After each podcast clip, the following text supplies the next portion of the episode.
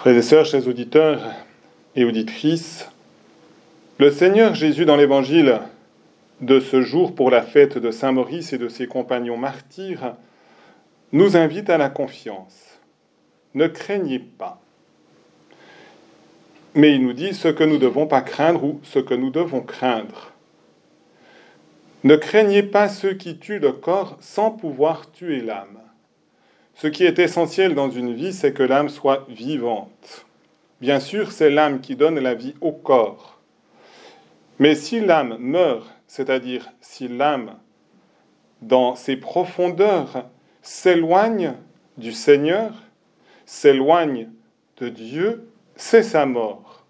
Et même si elle continue de donner la vie au corps, eh bien, elle ne restaurera pas ce corps dans la gloire. Et Jésus veut nous manifester l'extraordinaire dignité de chaque être humain qui, ayant une âme immortelle, est appelé à une vie définitive de communion à celui qui est l'infinie bonté, à celui qui est amour, à Dieu. Et c'est pourquoi nous devons être prêts à tout perdre plutôt que de perdre Dieu.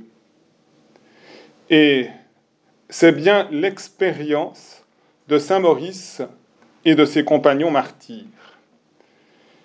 Ils ont été jusqu'au bout de leur fidélité à Dieu. Ils ont préservé leur intimité avec Dieu. Ils ont préféré l'amour de Jésus à leur propre vie physique puisqu'en effet, au moment même de leur martyre, l'empereur avait ordonné à ses soldats, et selon la tradition, ils étaient six mille, à ses soldats de rechercher et de massacrer les chrétiens de la région maintenant qui est connue comme Saint-Maurice, et donc le détroit qui permet d'entrer dans le Valais. Donc de traquer les chrétiens pour les tuer et les supprimer.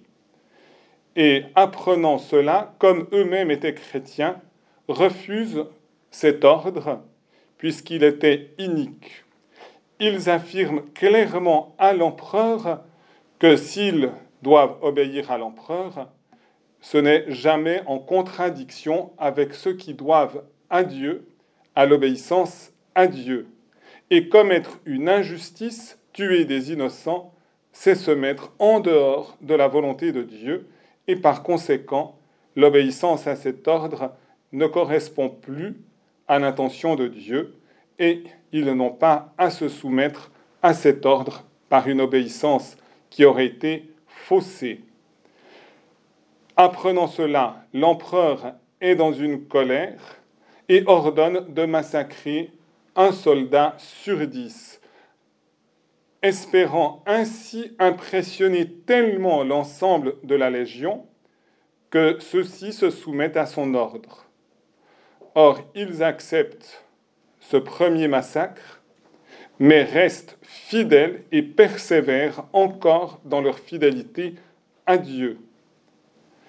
L'ordre est renouvelé, les soldats demeurent fermes dans leur confiance en Dieu et Finalement, l'empereur ordonne le massacre de toute la légion, et au lieu de résister par les armes, ils acceptent cette mort héroïque.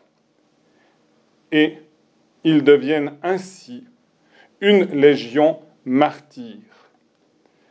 Et ils témoignent jusqu'au sang de leur fidélité à Jésus.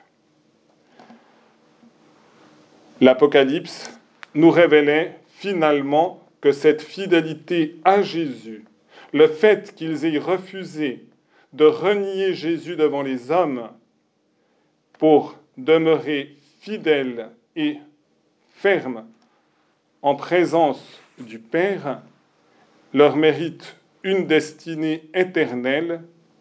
Ils ont traversé cette grande épreuve sans que leur âme soit atteinte et c'est pourquoi ils entrent, en ayant lavé leur robe dans le sang de l'agneau, ils entrent dans la gloire du paradis, et pour nous encore aujourd'hui, ils sont des protecteurs, des intercesseurs et des exemples. Demandons que dans les circonstances de notre vie, nous puissions demeurer dans cette même fidélité, quel que soit ce que cela peut nous coûter, que nous puissions vraiment aller jusqu'au bout de notre course, de notre route, que nous continuions toujours à emprunter le chemin qui est le Christ Jésus lui-même, et qu'ainsi nous aboutissions au but, à la gloire, à l'immersion complète dans l'amour même de Dieu, Père, Fils et Saint-Esprit. Amen.